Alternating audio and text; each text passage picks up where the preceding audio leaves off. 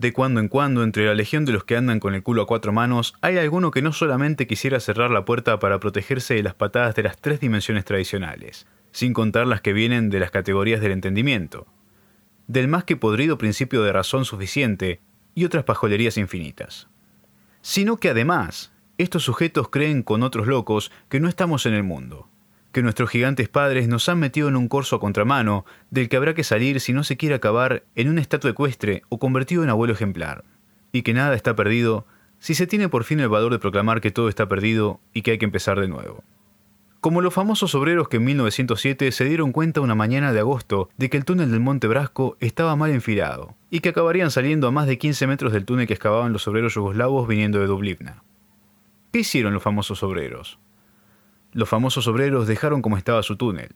salieron a la superficie y después de varios días y noches de deliberación en diversas cantinas del Piemonte, empezaron a excavar por su cuenta y riesgo en otra parte del Brasco. Y siguieron adelante sin preocuparse de los obreros yugoslavos, llegando después de cuatro meses y cinco días a la parte sur de Dublivna, con no poca sorpresa de un maestro de escuela jubilado que los vio aparecer a la altura del cuarto de baño de su casa. Ejemplo loable que hubieran debido seguir los obreros de Dublivna, aunque preciso es reconocer que los famosos obreros no les habían comunicado sus intenciones. En vez de obstinarse en empalmar con un túnel inexistente, como es el caso de tantos poetas asomados con más de medio cuerpo a la ventana de la sala de estar a altas horas de la noche.